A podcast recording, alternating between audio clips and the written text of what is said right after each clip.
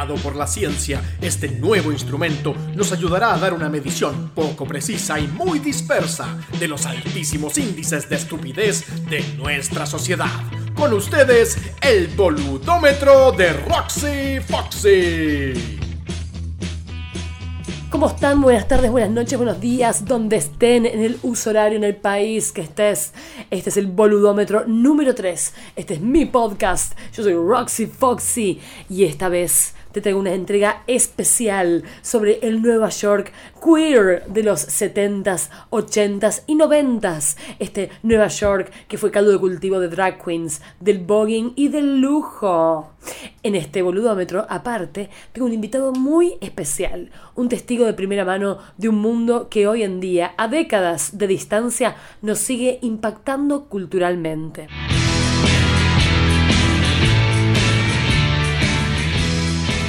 Voy a presentar a Nico Ulrichsen, un auténtico neoyorquino viviendo hace cinco años acá en eh, el barrio de Bellas Artes de Santiago de Chile. Nico, ¿de qué lugar de Nueva York sos?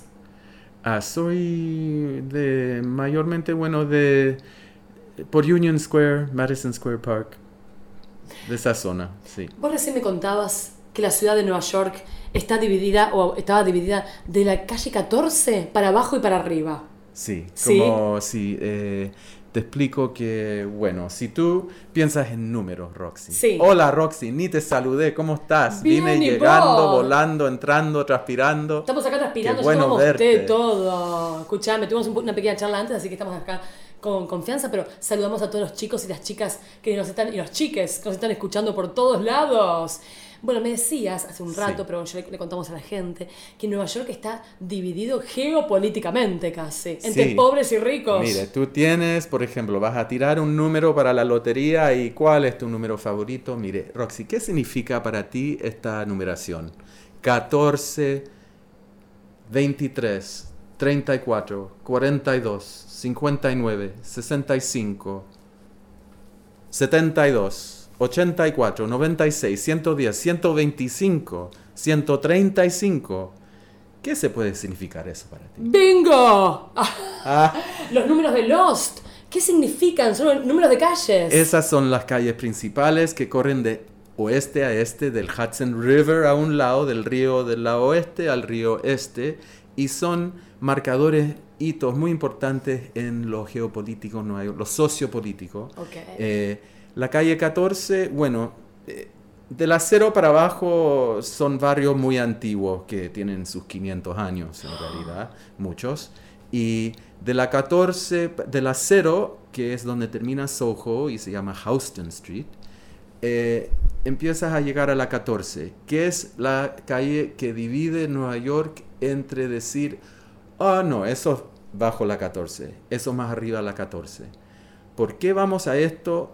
Como nos estamos enfocando en este momento en voguing, Vogue. en Vogue, Vogue, Vogue, uno quiere ir a las raíces y entender cómo empezó esto, quién lo empezó, quién eran estos chicos y chicas negros, puertorriqueños y otros que se, se juntaban.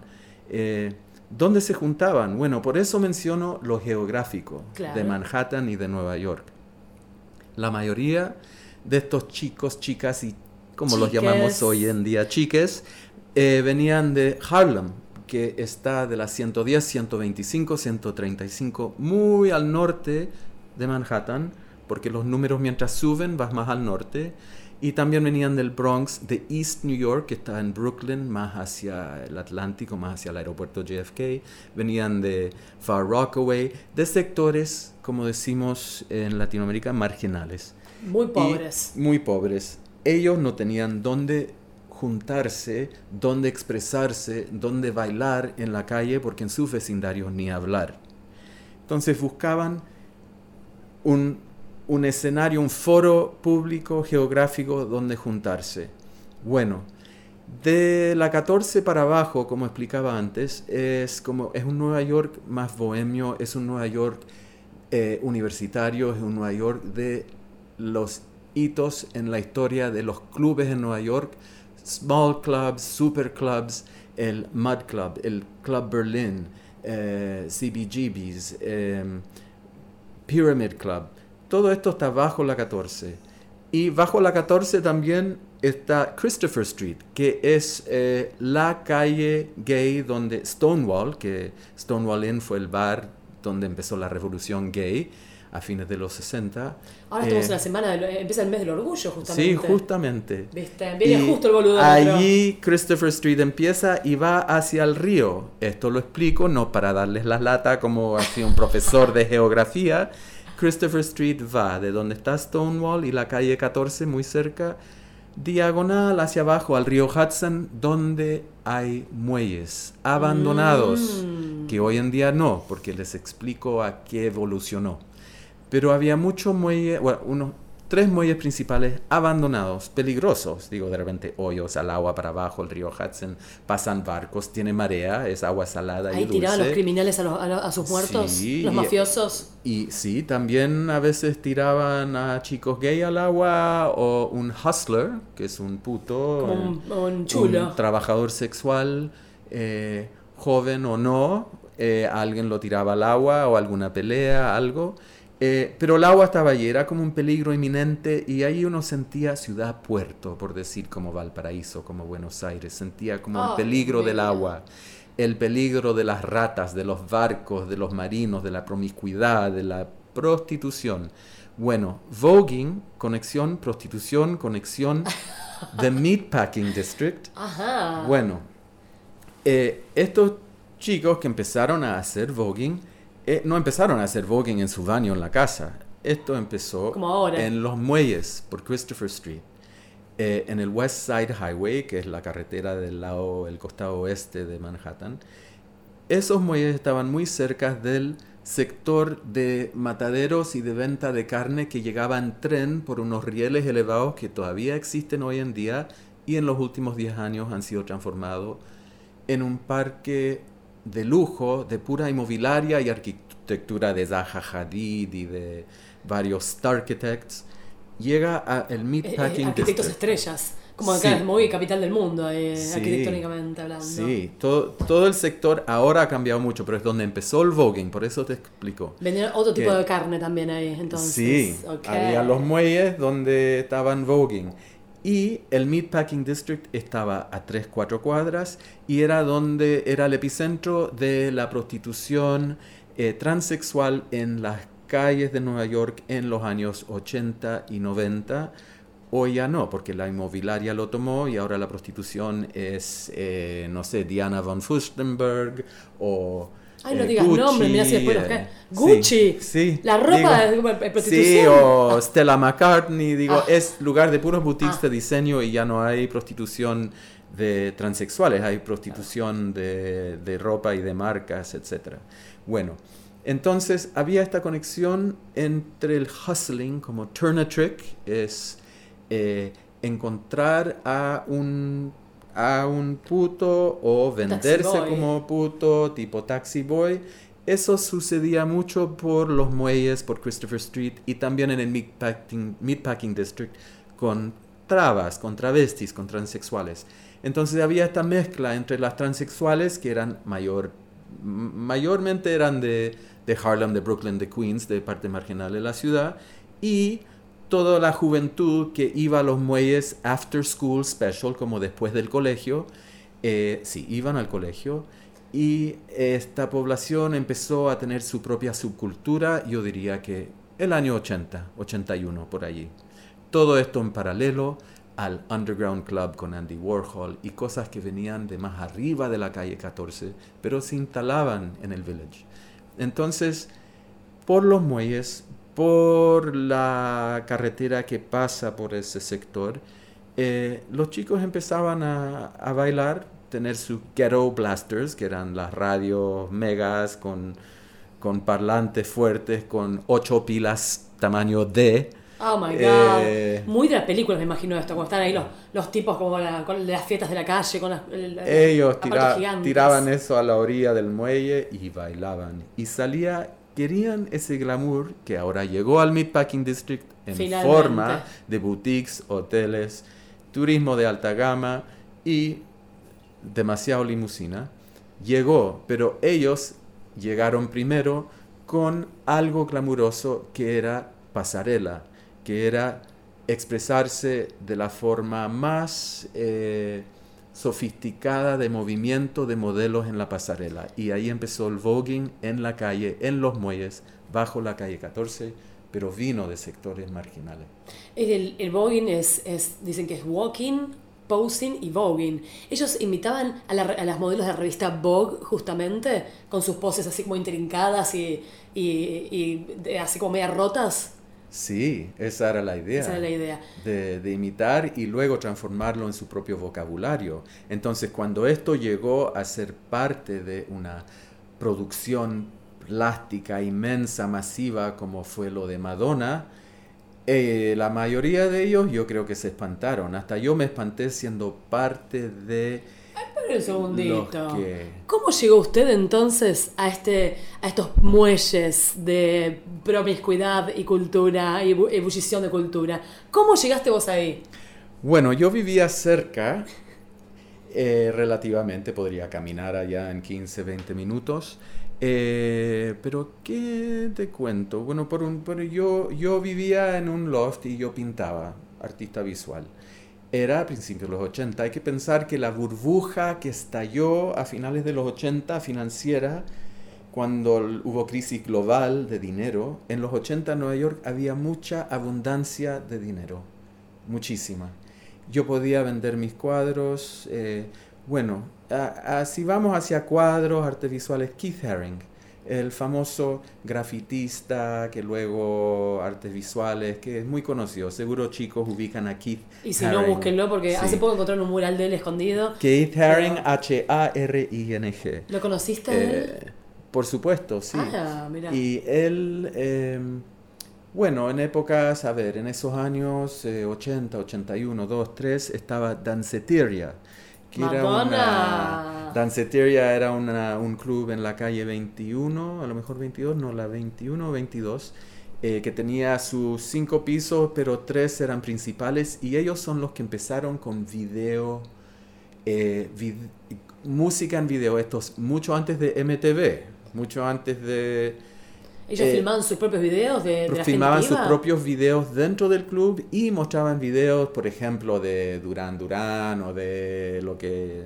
lo que fuese, dentro de esta gran discoteca que tenía ascensoristas, tenía vendedores de comida de, de, calugas, tenía dos doormen, dos, dos, eh, dos porteros. Dos porteros muy importantes y llegaban unas 1500 personas por noche. Yo iba en los años 81, 82, iba casi todas las noches. Wow. Y, y el, por ejemplo, allí a lo que voy es lo de, lo de Keith Haring, por ejemplo, que es grafitista muy famoso.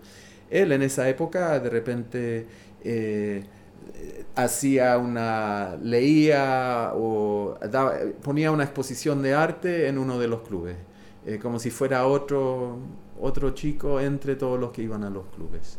Y, y los, los, chicos que hacían Vogue en los muelles, que era como otro movimiento que estaba estallando a la vez, estos, los mismos años, eh, tenían algo que no tenía un lugar como unos megalofts en un edificio de cinco pisos en una parte eh, más o menos el, lujosa. El mega club que vos decías antes. Sí. ¿Y qué tenían los chicos de Vogue? ¿Dónde se, ¿Dónde se acomodaron? ¿Dónde anidaron? Bueno, allí en, en, los muelles pasaban la noche, muchas, muchas veces madrugaban allí y luego empezaban a, yo diría que yo, yo no hacía voguing, yo no estaba con ellos, simpatizaba con ellos, eh, diría que iba mucho allá a, a, ver qué pasaba, yo siendo artista visual tenía el tiempo y el lujo de, de ambular, de ser flaneur, de ser caminante por la ciudad. Sí, wow. Y y yo diría que ellos empezaron, empezó una cultura de tener la gallinera del, del gallinero, como tener la madre, como tener un... Alguien como donde ellos llegaban a la casa de y ya se sentían en casa, a lo mejor no vivían ahí siempre, pero podían llegar y protegerse allí, a lo mejor en su propio barrio, pero se iban alejando de su familia, el lugar donde no se podían expresar y, tenían su propio club como familiar dentro de ellos. Pero no, no es que, que los que empezaron con Vogue tenían un lugar al interior, en un edificio. Mientras, sí. Y en la película Paris is Burning se ve como que hacen como, como si fuera un club social, un club de barrio. Sí. Como yo me, me imaginaba como, nunca dicen el horario que es, pero como si fuera un domingo a la tarde. Estos, estas House competencias. of. The House of. The House of. ¿Y dónde es eso? Eso, esos lugares, eh, la mayoría de ellos quedan en Harlem, en teatros de muy, de un arriendo muy, muy, muy bajo, ni pagar arriendo, hacer una especie de squatting. A mí en esa época me daba la, fui a algunos de esos, me daba la sensación que eran como en el gimnasio de un colegio, pero no era el gimnasio de un colegio, pero el espacio era muy minimalista, era tener un lugar ah, interior, porque afuera podía ser menos 20 grados, y poder tener un equipo de sonido más o menos decente y unas mesas para poner el panel y todo se armaba muy muy informalmente como se ve en la película Claro. Eh, no necesitaba una infraestructura una infraestructura importante Eh, se arrendaba un espacio como un teatro abandonado o, o a veces un, cualquier sala grande que había y no era de una economía mayor eso No había plata, había solo al final era lo más importante de lo que se armó en esa época en la vida nocturna, la cultura, la bohemia, era lo que identificó a Nueva York, pero vino de un lugar eh, poco lujoso. Del, del barrio, del teatro ahí, mira. ¿Y cómo es que Madonna llega a esta... que le- ¿Quién le contó que estaba... Bueno, ella siempre está... Es como el ojo de Saurón de la cultura, siempre está atenta a todo, Madonna. Sí, siempre está buscando. Ay, Ahora wow, supuestamente wow. encontró en Lisboa Sí. a sus boa constrictors cantando desde las terrazas. Bueno, ella tiene sus asesores y también eh, en- ella en esa época vivía en la um, Central Park West, en el Beresford Building con la calle 80. Vivía en Nueva York, no, aún no vivía en Londres y más que nada estaba en Nueva York y, y uno que vivía en Nueva York sabía que los chicos hacían Vogue allá en los, y podía ir a ver al House of Latex. O bueno, House of Latex eh, fue un poco después cuando eh, estalló la crisis del VIH-Sida, porque ahí House of Latex es el house del condón. Pero un- allí había mucho voguing. Pero todos estos House of, House of es la casa de, como la casa de Chanel, la casa de Balmain. Eh, La casa Foxy. Ella vio eso por defecto, digo, por estar buscando cultura Nueva Por estar York. atenta. ahí. Y sus bailarines seguro estaban haciendo voguing y quería incorporarlo. Pero eso ya fue la señal de que para ellos murió. Si lo compraron, murió. Y así es igual que los vecindarios en Nueva York que van cambiando. El mismo Meatpacking District, que el sector de prostitución transexual en los años 80 hasta los 90, eh, ahora el Whitney Museum of Art, el Museo de Arte Moderno Whitney, el Museo Americano de Arte Moderno inmenso con millones y millones de dólares de, de, auspicio y colecciones, se mudó de Uptown, de la calle eh, 70 y algo, 80 y algo, más arriba, se cambió bajo la 14 al Meatpacking District, muy cerca de donde empezó el voguing. Así que todo eso se atropelló, pero quedó la memoria y yo diría que voguing fue una de las últimas olas de algo que salió de Nueva York, por decir que, bueno, el jazz salió de Chicago, Detroit, Nueva York y se podría decir París, otras ciudades, pero jazz es un producto de Nueva York. Voguing, Vogue, es un producto de Nueva York y yo creo que fue uno de los últimos productos, porque los productos ahora, por eso vivo en Santiago de Chile y me fui, ya no son tan interesantes, son productos de globalizados. Productos prefabricados, digamos. Sí, sí. Ok. Y ahora, pasando al mundo drag. Me, se me vino, antes estabas hablando y se me vino a la mente Lee Bowery, que es el, como el padre Sí. del arte, de la, performance. Sí, Eh, inglés. Era inglés, pero él vivía en Nueva York, ¿no? ¿Lo Sí, viste yo creo vez? que iba y venía a Londres, Nueva York, Ay, pero vivía en Londres, creo. Eh, sí, en uno de los primeros Wigstock. A ver, conexión Tengo con... Wigstock acá justamente escrito de Lady Bunny. Sí, RuPaul, ya que RuPaul tomó todo esto también y lo hizo un producto ahí en su... En realidad también le dio como una... Le dio vida de vuelta para los chicos y para las chicas que nunca han sí, escuchado de toda esta trajo historia. esa última ola de algo Sí. a las masas. Tre- tres décadas después. Pero te cuento que en el 83 eh, ustedes no habían nacido si ni la Roxy había Yo nacido. sí. Sí. ¡Ah! Mm, mm, eh. Pero en mi, país estaba la guerra de Oh, oh, oh. Malvinas. Todo, na- nada, que ver, Ay, así que... ¿Quién es tu cirujano, Roxy? Ay, el doctor Yuri. Bueno, en el 82, sí, el 82, eh, yo trabajé en el Pyramid Club, que quedaba en el East Village, bajo la 14, y el Pyramid Club es donde eh, fue el primer escenario, el lugar donde empezaron eh, RuPaul, Lady Bunny, eh, Joey Arias, Leigh Bowery no más que como Wigstock. Eh, yo trabajaba allí de, em, bueno, ¿cómo explicar? Hoy en día en las grandes discos gay y algunas discos no gay hay vedetos musculosos, cachas, chicos bailando con el puro bikini, le pagan más que a las trabas, aunque merecen menos. Tienen menos ropa, pero le, gastan Pero- en, en gimnasio. Eh, a principios de los 80 no había un enfoque tan materialista sexual hacia el cuerpo.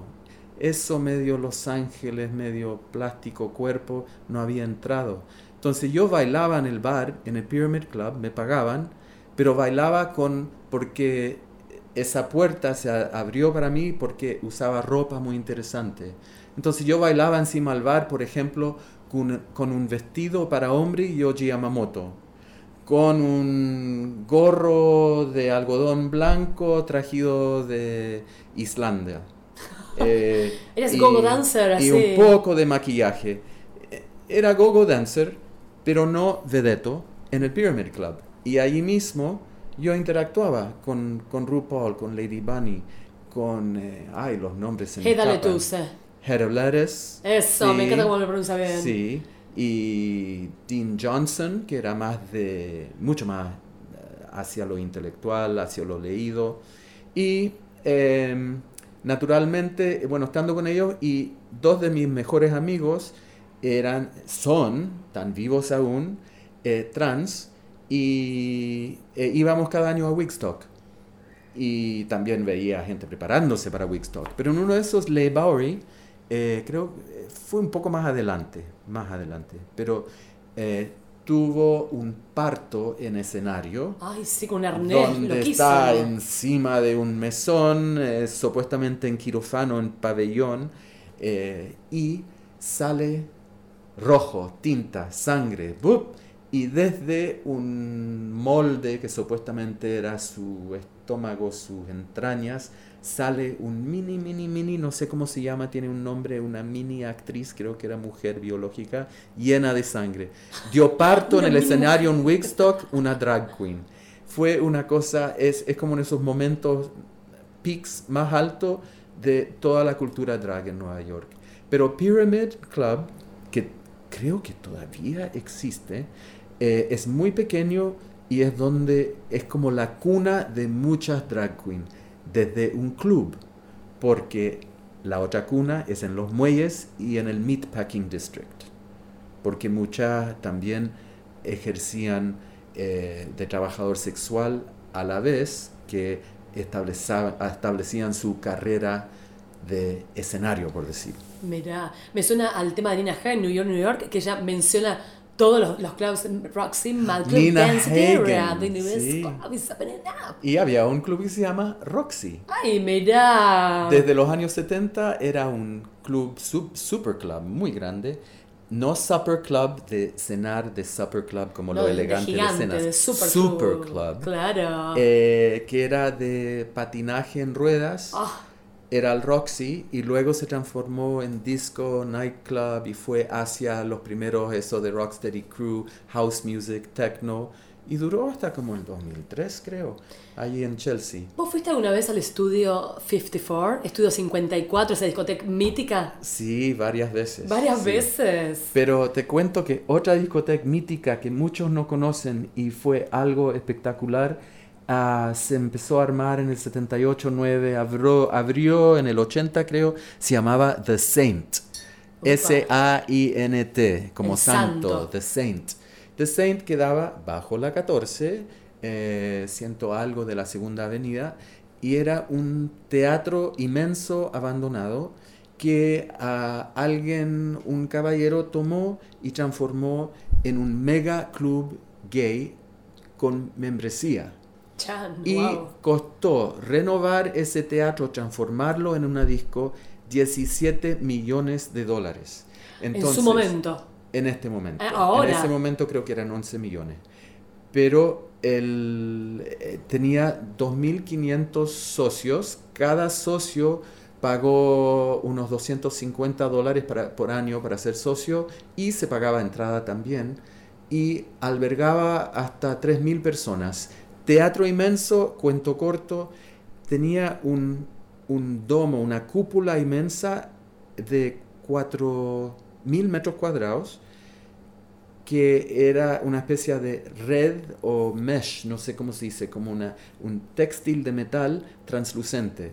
Entonces, dentro de eso había una máquina de planetario ¡Qué que extravaganza! eh, ilum- eh, iluminaba el cielo, pero muy fuerte, no como en un planetario, luz mucho más fuerte, en esta malla de metal, donde adentro bailaban mil personas y fuera de bailaban dos mil personas.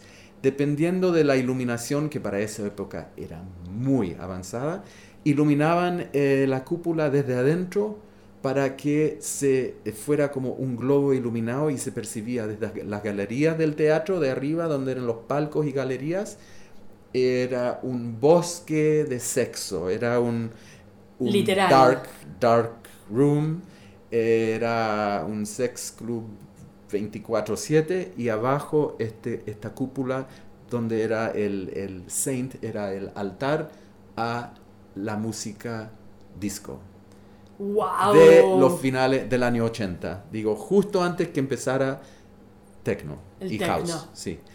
Y eso es como un per- percursor, se dice. Precursor. sí. precursor, precursor. Pardon my Spanish. Oh my God. Oh my God. sí, algo hablo de. Español. súper bien. Bueno, y eh, el Saint fue más impresionante que Studio 54. Eso es lo que digo, de la calle 14 para arriba y 14 para abajo. El Saint quedaba por la calle 7, calle 8, en el East Village.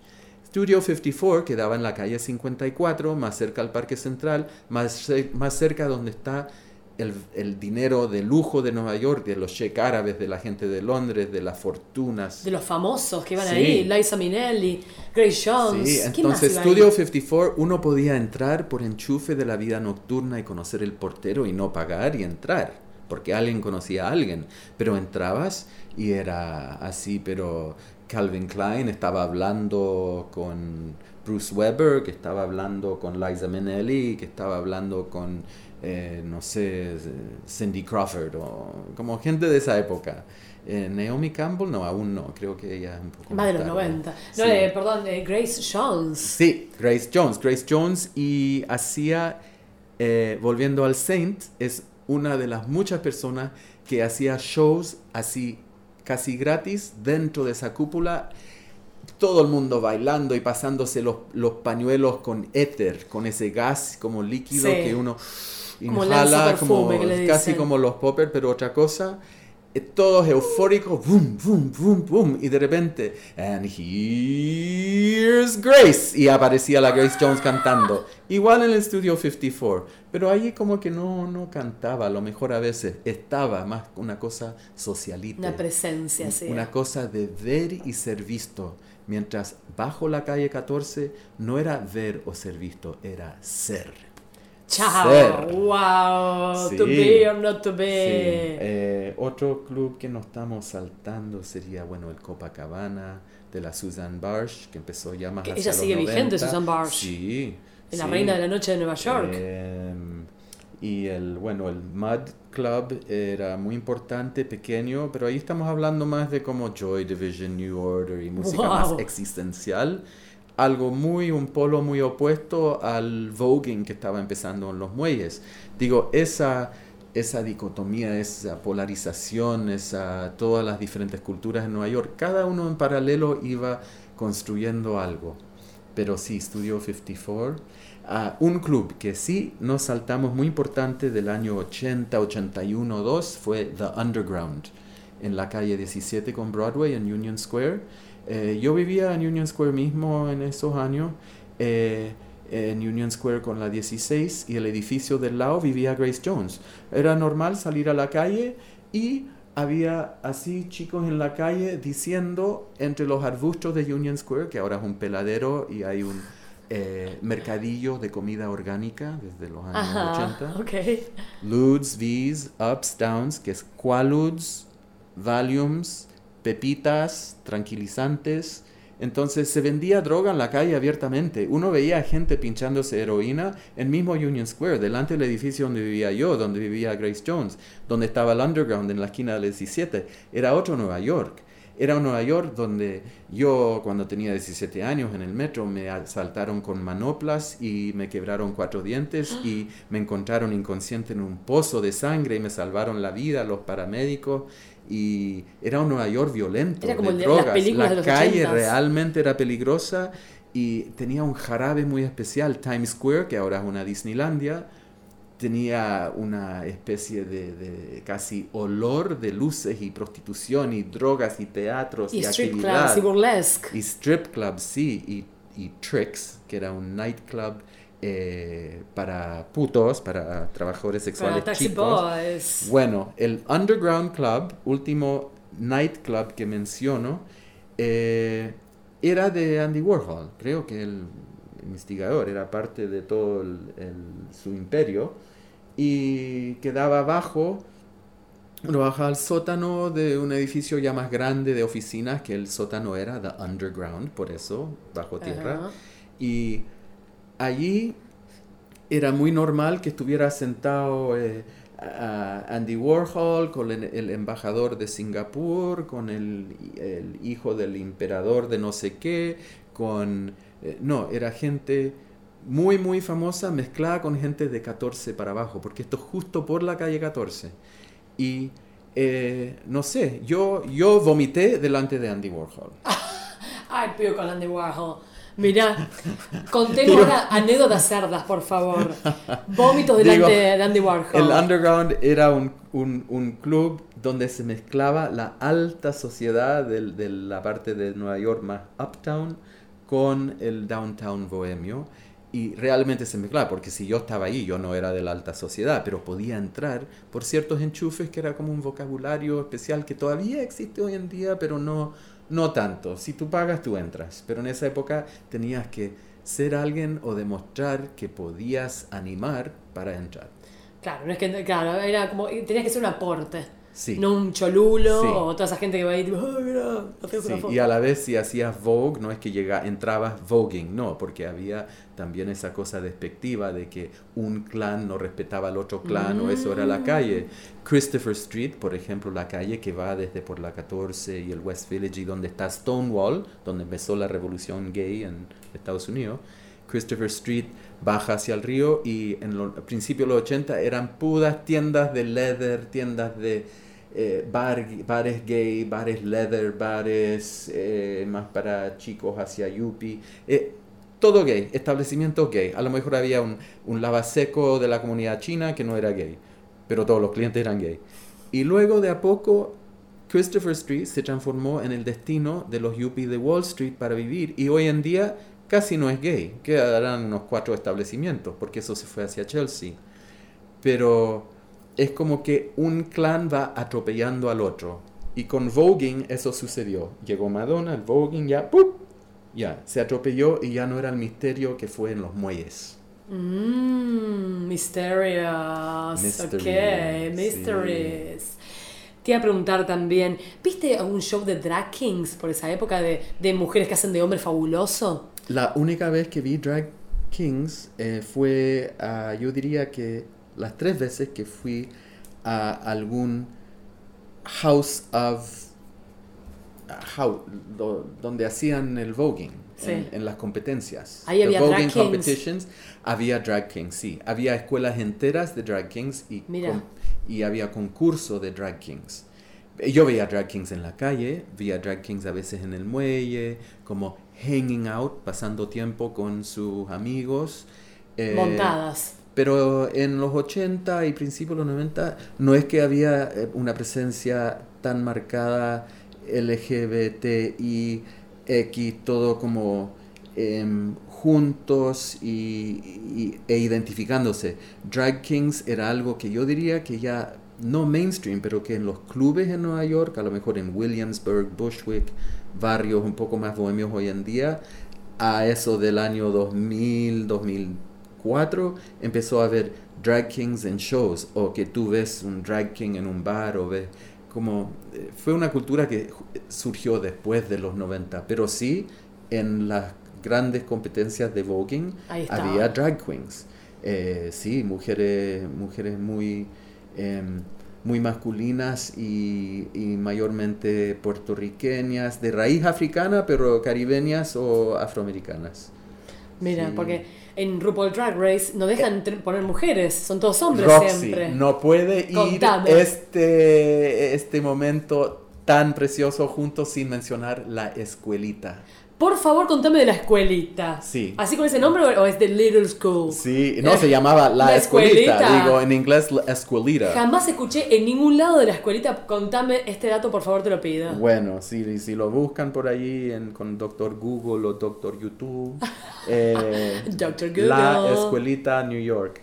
Eh, cerró hace poco, en el 2000 creo, pero la escuelita quedaba eh, muy cerca de Port Authority Bus Station, que es el terminal de buses más grande en Nueva York, en Manhattan. Es el segundo más grande del mundo, el más grande está en la India. Wow. Y muy cerca de allí, porque muy, muchas veces llega de provincia, chico, gay, joven, perdido, se transforma en vivir en situación de calle, hacia prostitución, o le va muy bien y termina en el escenario, etc. Como, Madonna, que empezó comiendo pochoclo y terminó ahí Eso, arriba. sigue tu sueño, llegas, bueno, no sé si por casualidad, pero quedaba muy cerca de Times Square, donde están todas las luces y los teatros, y de Port Authority, en la calle 39 con la octava, justo donde el New York Times hizo su rascacielo inmenso ahora. Eh, en esa misma al frente estaba la escuelita y era un club que quedaba también abajo, debajo de un edificio de oficinas. Y eran shows, eh, drag shows de todo música latina y la mayoría del público eran boricuas, dominicanos, cubanos, colombianos y algunos eh, friends of, como gente blanca, gente neoyorquina, de todo. No había ningún argentino ahí. Tiene que haber Ah, habido. un Pero chileno, drag queen chileno, ¿no? argentina, drag queen chilena, no me acuerdo de ninguna. Pero el escenario era así, dos espectáculos en una corrida, increíble. Y cantaban eh, las, las típicas, ay, ayúdame Roxy, no sé, como muy, muy, no Isabel Pantoja también, pero caribeñas, eh, Luz Casal, La Lupe. Rocío Durcal, La Lupe. Ellas iban, cantaban Celia ahí en vivo. Cruz, Wow. Eartha Kitt, pero en español, digo, todo eso, eh, no, no, la, la Lupe no cantaba allí. Imi- las imitaban perfectamente bien. Ah, eran impersonators de sí, ellas. y eran Ah. altas, y eran, eran, ese era The Drag Queen Show.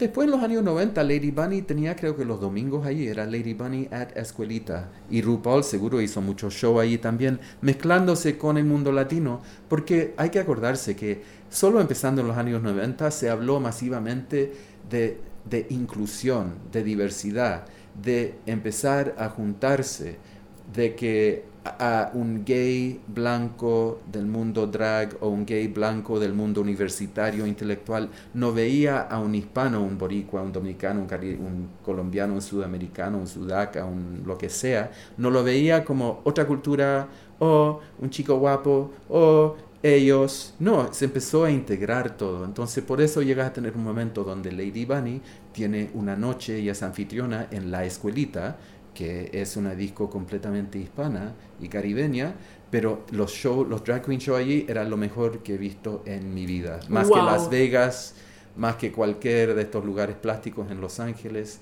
esos eran shows. Y, y la cantidad de gente, gente hetero, familias, botellas con, con Johnny Walker en la mesa y champán, llegaban y le tiraban billetes de a 20, de a 100 a sus sóstenes, a, sus a sus straps, a sus ah, G-strings, tanto dinero que le ponían, ahí. la propina en el cuerpo, así pero orgullosas, así era parte del show y la transpiración y en el verano mejor, todos mojados. Y entre medio uno que otro vedeto, no, el enfoque era realmente los drag queens. La escuelita fue el templo de drag queen de Nueva York para siempre, de todas las épocas, ya no habrá de nuevo. ¿cuál es la drag queen que a vos más te conmovió, que vos se te venga a la memoria, que te haya roto la cabeza? Así. ¡Uy, qué Sí, pregunta! así qué como la, la pregunta. más que, te, que digas, ahí está, me, me, me llegó al corazón, me, me, me- me perforó el A alma. ver, a ver, a ver, a ver. Eh, yo creo que Joey Arias. Joey Arias. eh, sí, creo que Joey Arias canta eh, Joni Mitchell. Joni Mitchell, una cantante más folclórica de guitarra de los años 60 y 70. When morning comes to Morgantown, merchants roll their awnings down, and milk trucks come to Morgantown, in morning Morgantown. Bueno, ese tipo de música, pero Joey Arias, drag queen, glamurosa, neoyorquina, pelo negro, rouge Chanel rojo, ya vinílica y látex desde un principio en los años 80-90, cantando Wow. Joni Mitchell. Eso, sí, esa juxtaposición, ese contraste. Del folk con eh, el látex. sí. Y, y no sé, por supuesto Lady Bunny, pero Lady Bunny antes que fuera una muñeca, Lady Bunny cuando era un, un conejo que saltaba. Cuando podía saltar todavía. Cuando ya no era un, un chocolate para la Pascua de la Resurrección. Ay, bueno. Eh, tengo una pregunta más. Yo siempre, a mí me encantan las divas. Así para, como para cerrar estos, todos estos lugares, estos espacios que me, me llenaron la, la- la cabeza. Eh, esta fuente de vitamina, drag.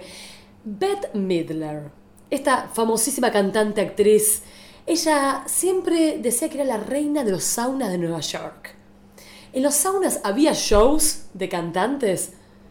Eh, bueno, yo, yo ah, en el año 80 era todavía, yo diría que no empecé actividad sexual, por decir, hasta después de los... eh, los saunas en Nueva York cerraron. En, a mediados de los 80 se cerraron todas las saunas como, eh, como medida preventiva Por por, el- el, contagio del VIH, evidentemente.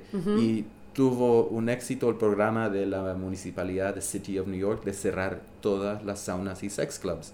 Sucedió eso justo cuando yo estaba floreciendo. Entonces yo no fui... Te salvaron la vida. Yo nunca fui a un sauna en, en, en Nueva York, pero muchos amigos iban. Y em, había the, the Second Avenue or the Second Street Baths, era uno muy famoso, pero de que hubo shows en los saunas yo creo que es un mito. Yo no sé, de primera mano no te puedo contestar la pregunta. ok. Pero para mí, sauna era donde mi amigo Bruce conocía a un policía y después podían seguir su cuento en el departamento del policía en el Bronx, pero se conocieron en eh, The Bathhouse. Eh, hoy en día no hay sauna en Nueva York. Hay, hay una supuestamente que es como un hole in the wall, un- una picada por allí en Chelsea, pero no, no existen. Nueva York No no, hay un ciudad de sauna. 282 como acá en Santiago de Chile que están los saunas. No hay. Amigos que andan por el el mundo de los saunas, por el mundo entero de Sudáfrica, de París, me dicen, no hay como el 282 acá. Sí, bueno, no hay, Bueno. no hay, bueno, hay en, en Chicago y en San Francisco y en Toronto están las mejores saunas de Norteamérica, pero en Nueva York no es ciudad de sauna, la, la ciudad entera es una, una caldera. Ah, hasta que llegó Rudolf Giuliani. Sí, Ahí. pero lo de Bette Midler eh, Mira tendría- habría que investigar, pero yo le pregunto a mis contactos. Ay, me muero, tengo que hacer un capítulo 2 de esto. Me muero, amo las divas. Bueno, ¿quién- ¿nos quedó algo en el tintero acá? Yo creo que nos quedó mucho ahí para seguir charlando acá sí, con vos, Nico. yo feliz, feliz. Ay, me encantó. Ay, sí, siento cada cajoncito en mi cerebro abriendo. Ay, muy Dalí. Ah. Y hoy siento la información evaporándose hacia mi cráneo y hacia ti. Tenés que empezar a escribirlo, mira, te digo. ahí. Ahora, eh, ojalá que hayamos pulsado un botón acá para que escribas ahí tus pequeños textitos y después hacemos me- memorias de Nueva York de los, eh, de los 80, 90, 70. Sí, ¿Qué te bueno, parece? y ahora con la, la inteligencia artificial, con el AI, es muy fácil hablarle a uno de estos aparatos y te va, te va así escupiendo el texto a un... Tal cual, lo vas grabando Sí. a una vieja grabadora como los, como los eh, eh, literatos antiguos que tienen su grabadorcito y ir Sí. escribiendo todas estas memorias que no pueden evaporarse o tienen que. ¿no? Ahora está todo tan prefabricado que hay, que hay que volver a la fuente para nutrirse de ese momento que se rompió el molde. ¿Qué te parece? Sí. Cuando empezó el voguing, uno escuchaba la música más que nada en el club, no lo escuchaba en su Sony Walkman personal, no lo escuchaba en la casa. Tú ibas al club a escuchar la música. Tú ¿Y cómo ibas al sonaría? Saint, tú ibas al Studio 54 a escuchar cómo sonaba la música disco en persona, con esos parlantes que hoy en día serían ilegales. Oh, ok. ¿Y cu- cuál fue el tema que más te, que lo escuchaste en la disco y fue tipo, uy, la puta madre, qué bien que suena esto, que fue después un hit mundial? Por ejemplo, decir un tema de Madonna. Que de hit no sé. mundial no sé, pero mi favorita se llama C'est Magnifique, de Amanda Lear. Uh. Amanda Lear es una, un personaje muy misterioso que se dice que nació, eh, nació hombre en, eh, eh, creo que en Vietnam, si no me equivoco, y eh, es, no sé si fue amante de Dalí, o también eso Dalida, pero creo que Amanda Lear también. Pero Amanda Lear eh, más que nada se desarrolló en Francia, pero habla casi todos los idiomas europeos. Está viva Y todavía. Su canción Magnifique, c'est magnifique. Eso para mí es el sonido de esos años. Ok. A ver, pero de Mega Mega, así que después, eh, no sé, ya cuando algo se pone masivo, yo... Igual vos ya dijiste New No. Order, dijiste un montón de bandas que son fundacionales para, para mucha gente.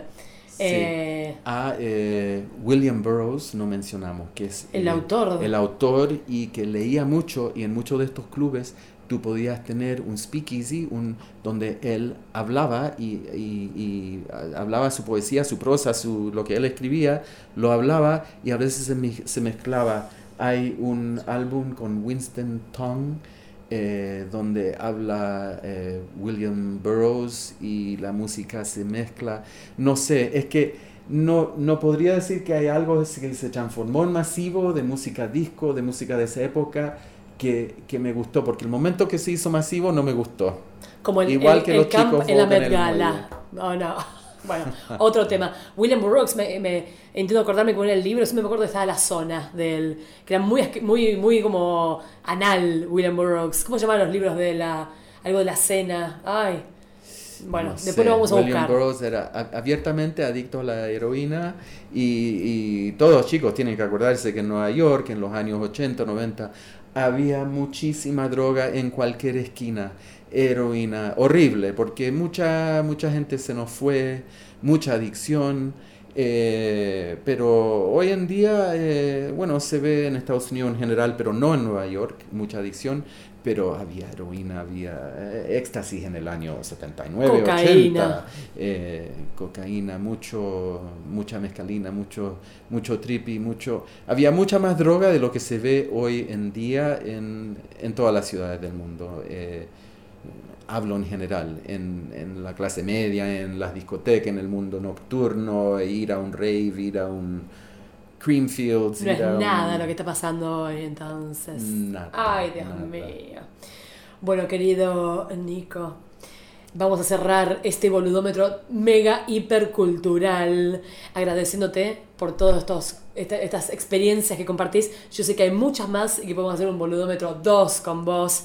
Eh, pero bueno, te agradezco muchísimo por todo esto. Yo desde que te conocí supe que había que charlar todas estas cosas. Porque es, eh, hay que mantenerlo ahí, que, tiene que estar la vibra que, que, que le llegue a todos. Porque yo quiero que los chicos de hoy en día crezcan todavía, que sea todo mejor todavía con las drag los drag queen, los chicos que van a las clubes, que, que aprecien lo que tienen, toda la gente hizo sus revoluciones Stonewall y todo eso, y que, y que nada, que crezcan, que crezcan culturalmente, que no se queden solo en la, en la, en la pose, que sepan que hay un fundamento, que, hay, que pueden ponerle contenido a todo, que no es solo imagen, porque este mundo ahora es imagen nomás, ¿no? ¿Vos qué te parece? Sí, que pueden cre- crear otra ola como la que fue Vogue, que es el Vogue de hoy en día. Son ustedes, tienen que crearlo. La propia Sí. cosa. No, el momento que vi a Roxy Foxy en el escenario cantando Nina Hagen, yo dije, ay, no, no, no, esta, esta la tengo que conocer, hablar, conversar. Amo Nina Qué Hagen. bueno. Oh my god. Y bueno, ahí tengo el Klaus Nomi.